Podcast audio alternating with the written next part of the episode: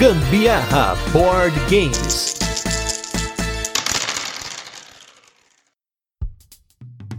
Fala galera, beleza? Aqui é Gustavo Lopes, Gambiarra Board Games. Hoje o nosso segundo episódio do nosso especial podcast Everyday August, o PEDA para os íntimos, uma variação do Veda lá no YouTube, que é o vídeo Everyday August, ou April, né? Ele pode acontecer em agosto ou em abril. E nós aproveitamos esse desafio de um podcast por dia, nosso aniversário aqui de 3 anos do Gambiarra, para falar de mecânicas com o nosso especial Mecânica do Dia. E nas mecânicas do dia, porque está agrupando algumas mecânicas aqui, nós vamos falar de mecânicas de movimento. E falando um pouquinho de movimento, as mecânicas de movimento elas definem como determinados componentes do jogo se movem pelo tabuleiro ou por uma área de jogo. Existem vários tipos de movimento diferentes em jogos de tabuleiro modernos, como movimento em área, em que você vai de uma área fronteiriça a outra. Você tem movimento em grid, em que o movimento é determinado por casas geométricas no tabuleiro, como hexágonos ou quadrados. A gente tem movimento ponto a ponto, em que você tem literalmente pontos do mapa e você segue caminhos entre esses pontos, ou até mesmo uma que eu gosto muito, que é o movimento escondido, onde a movimentação ela ocorre numa representação virtual e eventualmente ela é revelada para os demais jogadores. Você tem também movimento de padrão, que você precisa seguir um caminho pré-determinado aí por um padrão, como um número de espaços ou direção. Então, a mecânica de movimento ela existe em jogos de tabuleiro, é uma, também é uma mecânica que você ver em jogos como xadrez, jogos antiguíssimos. Então, provavelmente você já teve acesso a alguma coisa relacionada com movimento, mas claro que os jogos de tabuleiro modernos, eles usam movimento de diversas formas, né, Butileiro?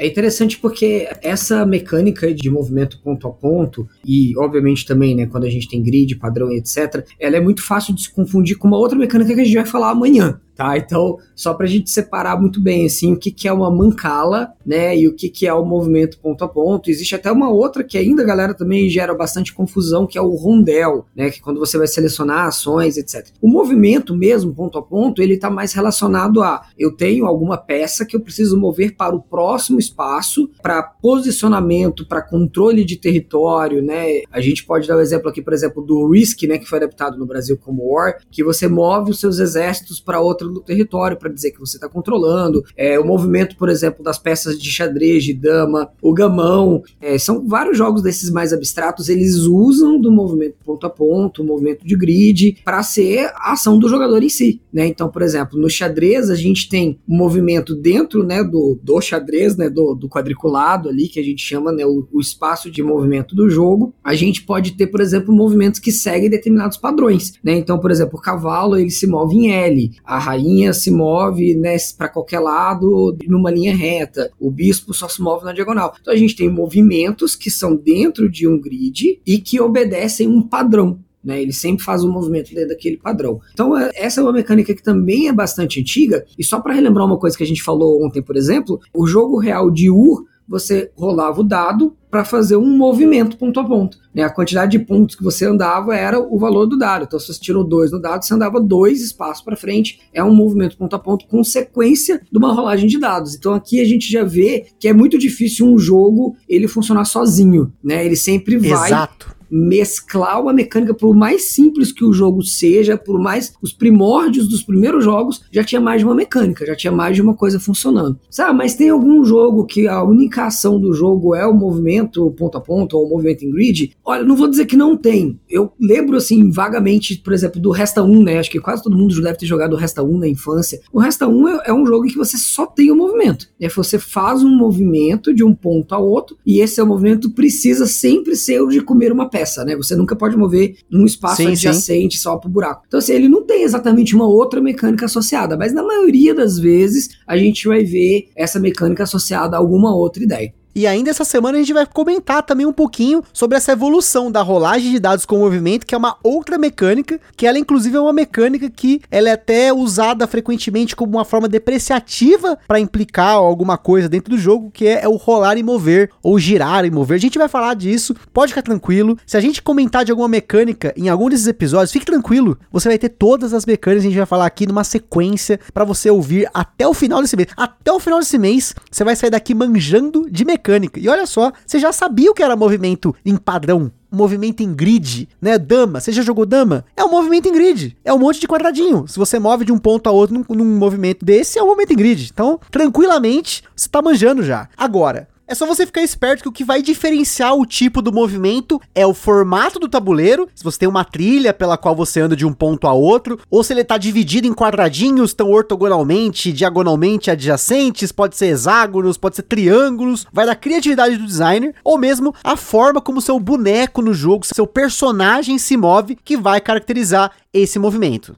E, falando de jogos, modernos. A gente tem muitos jogos que usam movimento, com certeza. Alguns exemplos para vocês aí. Movimento de área. Você tem jogos como Guerra do Anel, o Blood Rage, o Rising Sun, o El Grande, que são jogos que você tem áreas do tabuleiro, né, províncias, você tem cidades e você move de uma para outra, né? Geralmente essas províncias são fronteiriças. Já movimento escondido, que é uma mecânica que eu gosto muito, já falei. A gente tem Guerra do Anel, o próprio Guerra do Anel tem um movimento escondido, o Fury of Drácula, o Busca pelo Anel e tem uma série de jogos, como por exemplo, o Scotland Yard. Você já jogou Scotland Yard? Ele tem movimento escondido, olha só que bacana. Movimento em grid, jogos como Scythe, Gloomhaven, Santorini e qualquer jogo que você olhar para um tabuleiro e ele tem uma forma geométrica para dividir ali o tabuleiro, mas que não são regiões, são vários quadradinhos, você vai movendo entre eles, é o movimento em grid. E movimento ponto a ponto, podemos falar aí do Concórdia, que é um cast recente, nós fizemos em junho, o Great Western Trail, o Maracaibo, que eu adoro, Alexander Pfister, e o movimento em padrão, a gente falou aí do xadrez, mas você tem, por exemplo, jogos como Onitama, que muitas pessoas comparam, com, inclusive com o xadrez, falam, ah, esse jogo é meio xadrezão, por quê? Ele tem um movimento em padrão, as cartas do jogo, elas representam diferentes padrões. Eu vou puxar um pouco a saidinha aqui, é, é um jogo que geralmente não é lembrado, mas para mim é um dos melhores jogos de todos os tempos, que é o Quantum, né, que é um jogo que você tem uma batalha espacial acontecendo através dos seus dados, que é um jogo que inclusive mistura o que a gente falou ontem da rolagem de dados com o movimento em grid, né? Você tem ali vários tiles de planetas e você tem um, literalmente um grid em volta dos planetas que você se move